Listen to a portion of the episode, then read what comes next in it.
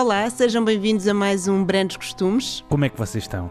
Sinto que não perguntamos isto muitas vezes, não é? É verdade, estão bem? O que é que estão a achar destes episódios de quarentena? Olha, boa pergunta. Mandem-nos a vossa opinião, queremos ouvi-la. Façam-no por mensagem nas redes sociais Estamos em todas. E já agora vejam por lá os vídeos que temos feito. Fizemos agora um a dar dicas de como se faz um podcast. E temos dois vídeos da nossa rubrica Nostalgia. E já estamos a preparar o terceiro. Ah, e o teaser do Henrique Amaro, a Angelina Velosa desenhou e o Pedro Paulo animou. Eu é que sou o Pedro Paulo. E eu sou a Marta Rocha. E o convidado de hoje é o Pedro Luís dos Da Vinci. Como sempre, começamos pelo princípio. Eu acho que sou o único músico da família, eh, só que os meus pais tinham uma grande coleção de discos. E eu desde de pequenino que ouço os discos deles eram fãs do Frank Sinatra, da Ella Fitzgerald com com o Louis Armstrong. E depois ouviam também música uh, Charles Aznavour, música francesa. Isto no final dos anos 60. Também a Amália, eram grandes fãs da Amália, que até conheciam pessoalmente. E depois, o, finalmente, os Beatles. Eu acho que os Beatles é que, que eles começaram a comprar discos dos Beatles e acho que foi aí que começou a mania dos conjuntos. Eles também uh, tinham uma, uma, série de amigos ligados à arte de artistas. A casa estava sempre cheia de, de pintores, uh, principalmente pintores. O Vespeira, o Costa Pinheiro, o, e por aí fora, o João Vieira, essa malta toda, o Espiga Pinto e também, uh, também pessoas ligadas à literatura, uh, nomeadamente a Natália Correia, que era amiga de infância da minha mãe, o Ari aparecia também, e fundamentalmente o meu tio, que era o Dinis Machado. Acho que foi uma grande influência para mim, uh, pôs-me a ver os filmes do Fellini, já naquela altura, que era assim um, uma coisa estranha. A partir daí, uh, acho que desenvolvi a faceta artística. Também os meus pais puseram-me a a aprender francês e a tocar piano, como era costume, no, liceu, no liceu francês, literalmente no liceu francês, e uh, piano na Gulbenkian, que tinha na altura tinha um, uma escola de música. E mas, pai, com 10 anos comecei, comecei a estudar música, música clássica. Depois foi a partir daí, uh, lembro-me assim, de, a primeira vez que, que, que ouvi música portuguesa foi através do Vespeira que tinham, comprou um disco na altura que era, chamava-se A Lenda de Dom Sebastião, que era, que era os Quarteto 1111 que apareceu num programa que era o Em Órbita, naquela altura. E, e, foi assim uma coisa, uma coisa estranha que apareceu diferente. Lembro-me de ter ido ver um espetáculo deles, ainda muito puto, ao Monumental, ao cinema Monumental. E então fiquei deslumbrado com a performance deles era um conjunto rock, pop rock, mas uh, a cantarem coisas em português, que era uma coisa inédita. Quando eu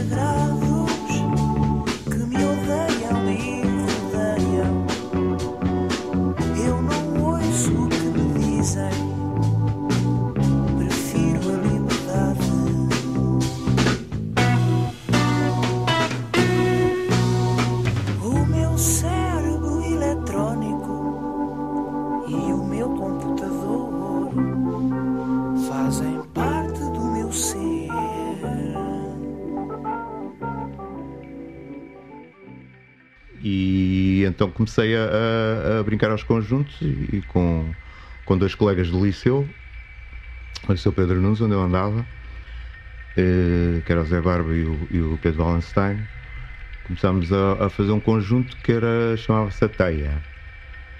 Ainda tenho uns 17 anos, ou coisa por aí. E acho que foi o primeiro conjunto, uh, assim, mais ou menos a sério, que eu tive, concorremos a um, a um festival de, de, de, conjuntos em Alcobaça, acho eu. Fazíamos covers de. Lembro-me do, do, Born to Be Wild, do Steppenwolf. Mas cantávamos aquilo bem. E pelo menos eh, eles gostaram, acho que ficámos em segundo lugar. O primeiro lugar uh, foi uh, ganharam um, um, conjunto que era o, o Luís Pedro Fonseca, o Zé Nabo e o Guilherme Inês, para quem, para quem conhece. E que era uma super banda na altura, eles eram mais velhos e, e já faziam covers mais, mais complicados, dos King Crimson, do, tocava o 21st Century Skids Eyed Man. Era um concurso de conjuntos, mas na verdade acabava por ser um concurso de covers. Pois, pois era, sempre. Nesta altura ainda não vingavam os originais. E depois uh, começámos, uh, ensaiávamos, uh, ensaiávamos, tivemos a sorte de nos cruzarmos com, na linha do Estoril com o Tosé Brito, que, que na altura era de 1111, e que nos emprestou a chave do estúdio deles onde eles ensaiavam. Então foi a primeira vez que eu toquei num, num Hammond, um Bruto Hammond C13, e eles tinham lá a aparelhagem incrível na altura, e nós ensaiávamos lá eh, no sítio deles. E pronto, e foi, foi a partir daí que a coisa começou. A depois, eh, quando estava na faculdade, fui estudar uh, Biologia. Os meus pais queriam que eu fosse doutor ou engenheiro, como era costume. mas depois comecei, comecei a entrar eh, no Hot Club e, e a, a, ouvir eh, outras coisas mais complicadas, o, o Miles Davis, o Frank Zappa, e aí fiz, fizemos um pequeno grupo que era o Ar Condicionado. então fazíamos jam sessions no Hot Club e fizemos também uma, uma, uma peça porque o flautista era o Zé Gabriel Trindade Santos, que na altura uh, tocava a flauta, pois, e, e acompanhámos uma, uma, uma peça infantil do Teatro da, da Comuna, porque ele era casado com a, com a Manuela de Freitas, e na altura a Comuna era, o, era assim, um teatro experimental, assim, eh, na vanguarda, e foi uma experiência muito gira. Começámos a, a fazemos uma peça infantil. Isto foi pá, um ano antes do 25 de Abril, porque eu lembro que volta e meia ainda havia um PID lá à porta. Eles não eram muito políticos, mas eram, eram bastante uh, interventivos, uh, faziam um, um, teatro de intervenção já muito, muito forte e uh, avant-garde para, para aquela altura. Era giro. E era, e era, o teatro era ali no, na antiga fábrica da cerveja, da Portugália e nós aproveitávamos e ensaiávamos lá também. Porque aquilo podia-se fazer barulho e tal. Pronto, e depois isto foi, depois entretanto houve o 25 de Abril, começou a chegar música a Portugal. Começaram a vir o Gênesis, lembro-me o Chico Buarque. Eu na altura também comecei a trabalhar com outro grupo de teatro, esqueci o curso em que estava, não é? Como é que foi ficando para trás e comecei a trabalhar com, também com, os mesmos, com as mesmas pessoas que era o Teatro Oficina, vieram instalar-se cá do Brasil e fazíamos a peça, também fazíamos a parte musical da peça do, do Brecht, do Galileu Galilei. Também foi uma experiência assim bastante intensa para, para aquela altura e bastante psicadélica, porque eles eram completamente loucos. E simultaneamente também lembro-me de fazer umas perninhas para ganhar algumas coroas num conjunto de baile que era o Dia d'Água que, que fazia as, as, as, festas do Partido Comunista. Lembro-me de, de, estar a tocar e, e de repente mandava-me disparar e entrava o Álvaro Cunhal a fazer o seu, a fazer o seu grande. Aqueles discursos longos que o caracterizavam. Não, mas ele, ele era, era uma pessoa incrível. Era, ele parecia que se transfigurava, era uma, uma pessoa pessoa assim muito, muito tímida, muito coisa, contava coisas, mas depois que chegava ao púlpito ficava com 10 metros de altura e tudo aquilo virava uma, uma catedral e, e ficava tudo. Era, era extraordinário, tinha um carisma extraordinário. E depois lá tínhamos que tocar eh, a internacional e coisa. Por entre os clássicos, por entre os sambas e o, as coisas. Botar no copo que a caneta está furada, mas não sei o quê. E era assim uma grande, uma grande mistela. Depois fazíamos covers dos Beatles também. E, mas eram grandes festas enormes na antiga fila, milhares de pessoas e aquilo era tudo muito animado. Ainda fiz uma banda que era o, o Circo da Vida, que era com o, o vocalista era o Very Nice, que é o, o Fernando Girão, mas não gravámos nada com ele. Foi tudo só espetáculos, também no Hot Club e por aí fora, ainda demos uma série de espetáculos. E depois foi, foi a partir daí que depois, eh, como, como a coisa não, não, não, não rendia muito, ou mesmo quase nada. e eu decidi uh, fazer vida de músico. Meti-me num projeto mais. Uh, fui convidado na altura pelo Manel Rock Sinfónico, que estava aí na berra.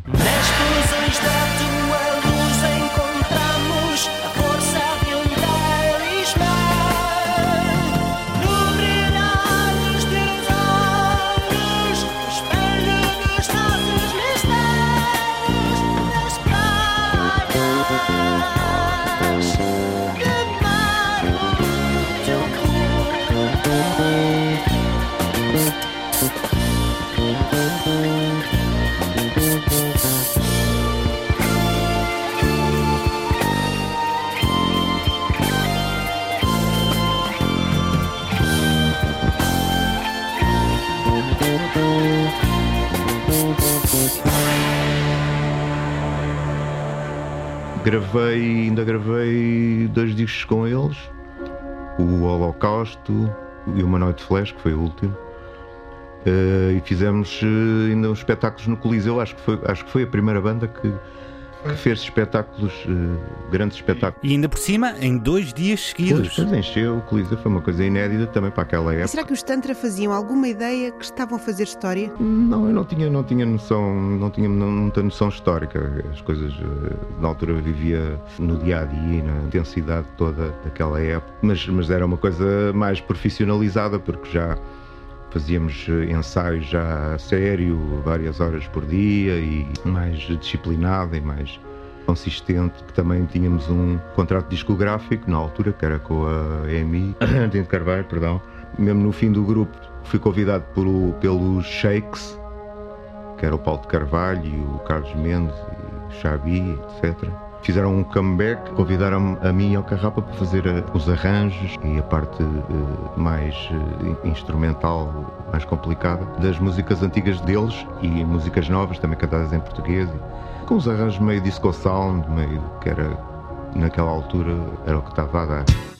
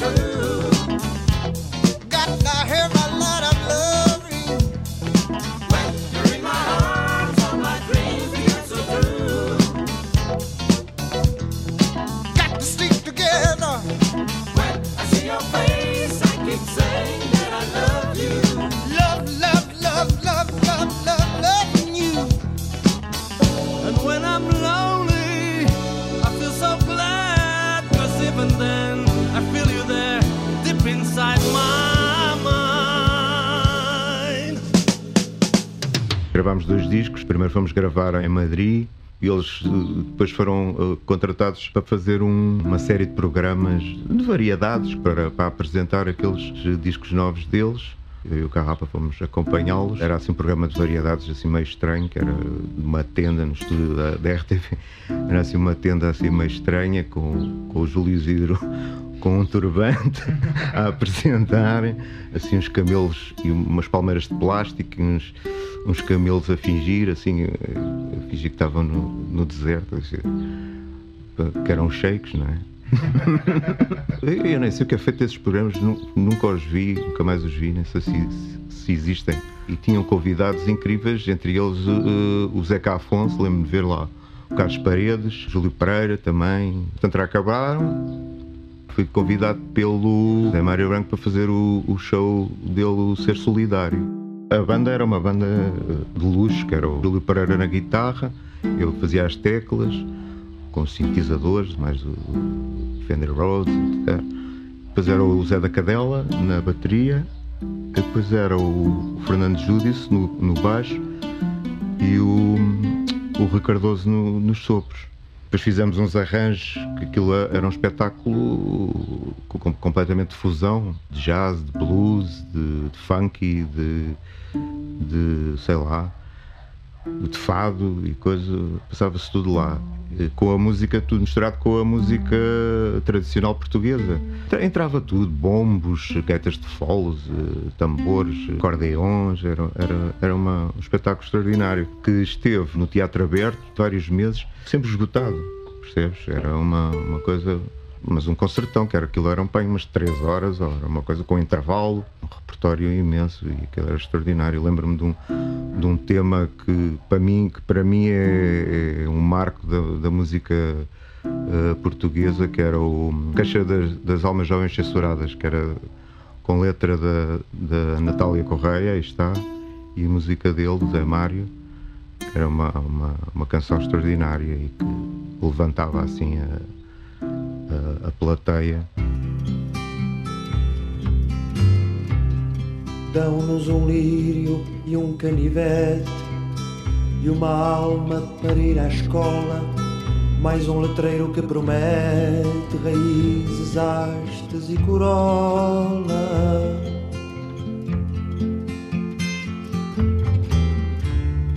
Dão-nos um mapa imaginário que tenha forma de uma cidade. Mais um relógio e um calendário onde não venha a nossa idade.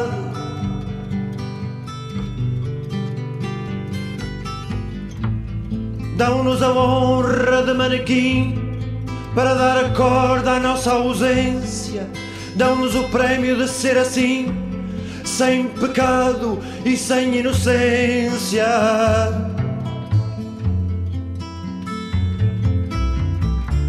Dão-nos um barco e um chapéu para tirarmos o retrato.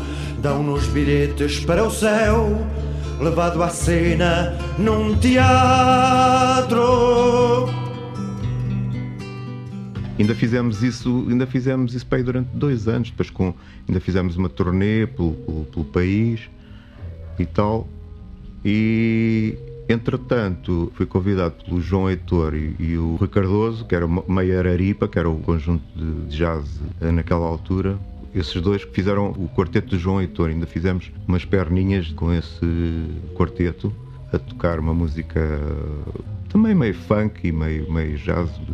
Tocávamos uns standards, meio fusão, era assim uma estela também. Mas depois achamos que aquilo continua, continuava a não dar para o petróleo, não é? não compensava. Uh, quer dizer, compensava artisticamente. Eu, entretanto, conheci a minha mulher e decidimos uh, uh, constituir família, de maneira que a coisa começou a ficar mais séria, porque não, não havia dinheiro para, para, para pagar as contas e, e para fazermos a vida. E então, curiosamente, o, o, o João Heitor, que era músico de jazz, lembrou-se de então porque, é porque a gente não faz uma, um conjunto para ver se ganhamos um, algum dinheiro e, um conjunto, mas um conjunto que olha, um, um conjunto estilo ABBA. eu disse, estilo ABBA, mas isso é um, um bocado um, um bocadinho piroso, né? o disco sound. Pois para a gente arranjar aí duas, duas cantoras e tal, e depois fazemos uns, uns, uns espacinhos e tal umas coisas.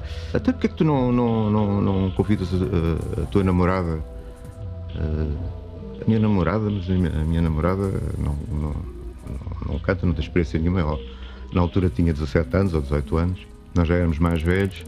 Depois ela, ela começou, cantava umas coisas num, num, num, bar, uns blues assim meio amador, não, não, não tinha nada de, de profissional. Ah, mas, mas a gente faz uma coisa uma coisa a sério com ela e coisa, e a gente ensina a cantar.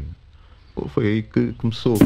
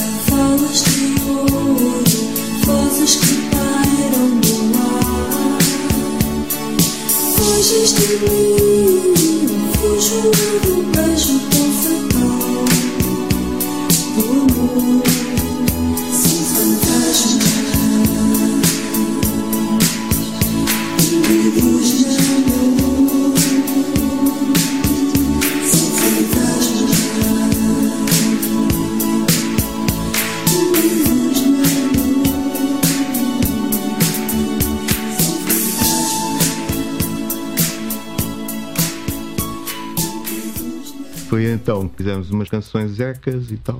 Tinha os sintetizadores todos do standard, né? tinha as coisas. E, e depois comecei a ouvir também uh, aquelas coisas que se faziam lá fora. E pensei, por, por que não uh, fazer arranjos uh, destes, meio eletrónicos, cantado em português? Na altura foi o, era o boom do rock português, do, do Rui Veloso e companhia. Então experimentámos fazer, fazer uma, uma coisa desse género e o Tosé Brito, uh, mais uma vez, convidou-nos para, para gravar uh, na, na, Universal, na, na altura a Polygram, e pronto, na, na altura havia uma, uma mini indústria de música portuguesa, foi, acho que foi a única altura em que vendiam-se discos e faziam, faziam-se discos todos os dias, quase, e, e havia acesso a, a, grandes estúdios, que eram os Angel Studios, com com o Zé Fortes, que era um, um técnico extraordinário, era o melhor. E tínhamos, tínhamos eh, a editora tinha reservava o estúdio quase só para eles e aquilo eram horas e horas e horas de estúdio uh, sem sem ter problemas de que era caríssimo aquilo. Por vezes as bandas demoram até chegar ao ponto desejado. Quando é que será que isso aconteceu com os Da Vinci? Logo do princípio. Foi uma coisa assim que apareceu e depois uh, descolorámos o cabelo, então ficámos para, para, para fingir que éramos como os lá de fora, nossos estrangeiros. E foi uma coisa um bocado importada, não é? Mas cantávamos sempre em português, e, mas as pessoas às vezes não acreditavam. Eu lembro de uma vez de estarmos na, na RTP, na altura passávamos os, os, dias na RTP a gravar programas. E, lembro de uma vez, não sei se foi no Passeio dos Alegres, as pessoas não acreditam, mas que, que, língua é que eles falam? Estavam-nos a ouvir falar português, mas que língua é que eles estão a falar? Não, não acreditavam porque nós tínhamos assim um ar uh, estrangeiro, assim, não é? meio loiro, não é? Uh, pois, não, meio não completamente, completamente descolorado e depois vestíamos assim umas roupas uh, da moda e coisa e pronto, foi, foi assim um, um projeto que nasceu assim e como teve como teve sucesso e começou a, a Uh, foi por aí fora, não é? Muita gente pensa que os Da Vinci eram sempre só os dois. Não, nós começamos uh, com um trio. Éramos nós os dois, eu, a Iei e o, e o João Heitor. Exatamente. Que na altura tocava a bateria, ainda não havia caixas rítmicas, então o primeiro, o primeiro, as primeiras eh, canções foram todas gravadas mesmo com, com bateria a sério. E com instrumentos acústicos lá pelo meio também. Como devem imaginar, nesta altura ainda não havia grandes autoestradas em Portugal. Por isso é que me parece que os Da Vinci tinham duas vantagens. Era uma banda de música eletrónica com muito pouca gente e com pouco equipamento. Exatamente, exatamente. Era, era, era uma coisa que funcionava bem. Pois, não havia mesmo estradas, a gente ia, ia no, eu na altura tinha um Volkswagen íamos, íamos de carocha lá para os sítios mais recônditos lá do, do país, lá do norte, e do, lá para os, sítios mais estranhos, por caminhos de cabras, e contratávamos assim para as discotecas, para os sítios mais estranhos. E, depois, entretanto, o João Heitor saiu para fazer uma, uma carreira a sol, que acho que nunca fiz, nunca consegui fazer, e depois foram, foram, foram foi substituído e fomos gravando sempre todos os anos. Também não eram muitos anos. Essa época não demorou muito tempo, porque o, o conjunto acabou por, por durar, tivemos uma carreira de 20, 20 anos é, ou 20 é. e tal anos. Mas é, essa época do, do pop eletrónico eh, durou cerca de 7 anos, ou okay, até, até depois sermos convidados para o, para o Festival da Canção.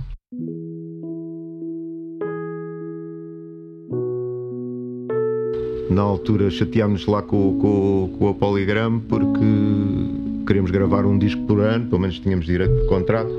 E depois eles, eh, eles na altura depois começaram a empatar, que não, temos que adiar, temos que adiar, não há orçamento, já, na, já naquela altura havia esses problemas. Haver não havia, aquilo, aquilo era uma coisa sempre, um negócio sempre amparado pela, pela parte internacional, pelo, pelo repertório, repertório internacional, de maneira que a música portuguesa era assim um bocado uma coisa que eles tinham para, para dizer que tinham a música portuguesa. Eu ainda me lembro do, do, do, patrão lá, uma reunião que tivemos com ele, acho que estava, entretanto, o, acho que foi Pedro Abrunhosa que, que assinou o contrato com, com eles, quando estava lá o Carlos Maria, que acho que foi recusado, uma data de editoras. Ele fez lá o, o contrato e nessa reunião estava o, o, disco do Pedro Abrunhosa em número 1 um do, do top, há não sei quanto a vender quilos e quilos e quilos de discos e, e o patrão lá o patrão na altura dizia-nos pai da música portuguesa não é uma coisa que não. Não era mesmo assim era um desprezo uma, uma coisa um, des, um desdém um, isto, isto, isto, não isto, isto dura um dura um, um mês ou dois mas, interessa nada isto não interessa nada e realmente para, para, para, para para o budget, para o business deles, o que interessava eram os grandes, os grandes nomes internacionais.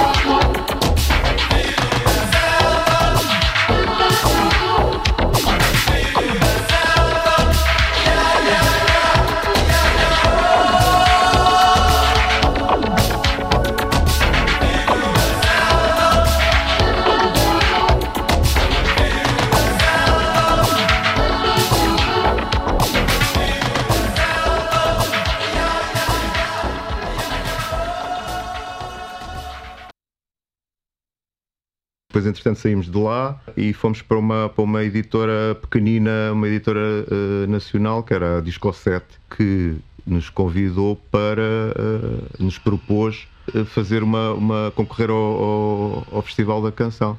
Pronto, é uma coisa que, que não, não, não, estava nos nossos planos, mas lá fizemos uma canção. Não foi, não foi nada assim planeado, né? foi assim, tudo, olha, foi-se fazendo, foi acontecendo e tal.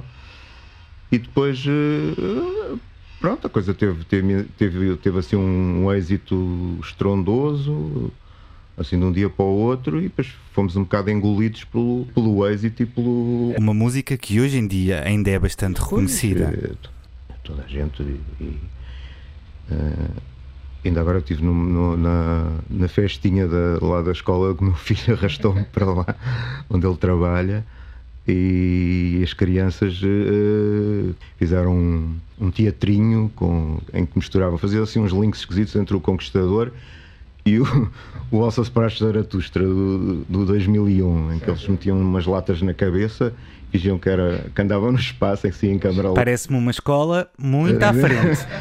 Fizeram assim uma, um happening, percebes? E depois passavam para o, para o, para o Dom Afonso Henriques, que era o, o propriamente dito conquistador. É? Portanto, isto para, isto para dizer que isto foi, isto foi há dias.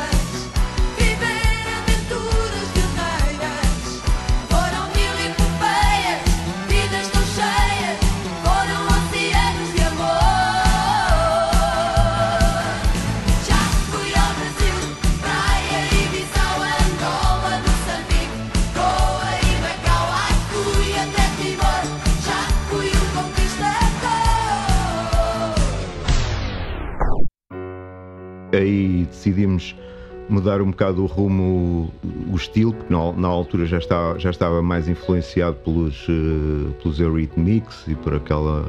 E então uh, contratámos, uh, começámos a meter guitarras e a coisa ficou, virou assim mais rock, mais pop rock, mais. Até, até às vezes mais heavy, porque a certa altura contratámos uh, uns músicos que vinham do heavy mesmo, uma banda que era o Ibéria, e que viraram o, o som uh, da banda assim um bocado para o, mais para o heavy. O que não era muito do meu gosto, mas, uh, mas tinha imenso sucesso assim, ao vivo.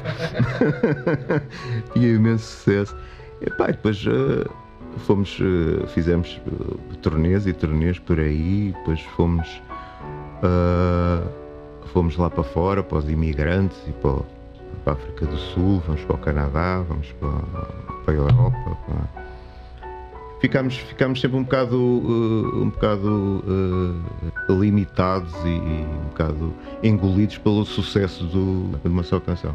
Isso foi, isso foi um bocado por um lado foi, foi um, um empurrão para, para, para a carreira do grupo por outro lado, foi uma, uma, uma limitação muito grande porque deixaram de se ouvir as, todas as outras canções.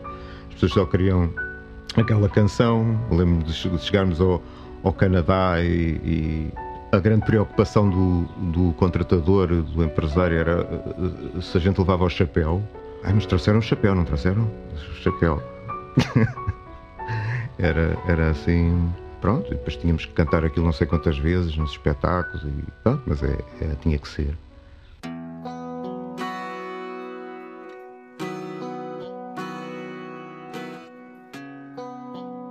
E depois também não podíamos andar na rua, as pessoas todas uh, dávamos sempre a, a, ser abordados, não podíamos. Aquelas coisas que tu sabes do costume. Apertámos um bocado disso e, e achámos que, que devíamos pôr um, um ponto final. Quero conversar contigo, tenho tanto para dizer. Esqueci tudo num segundo, fui para longe, com o coração partido, tão cansado de saudade, e fiz tudo para voltar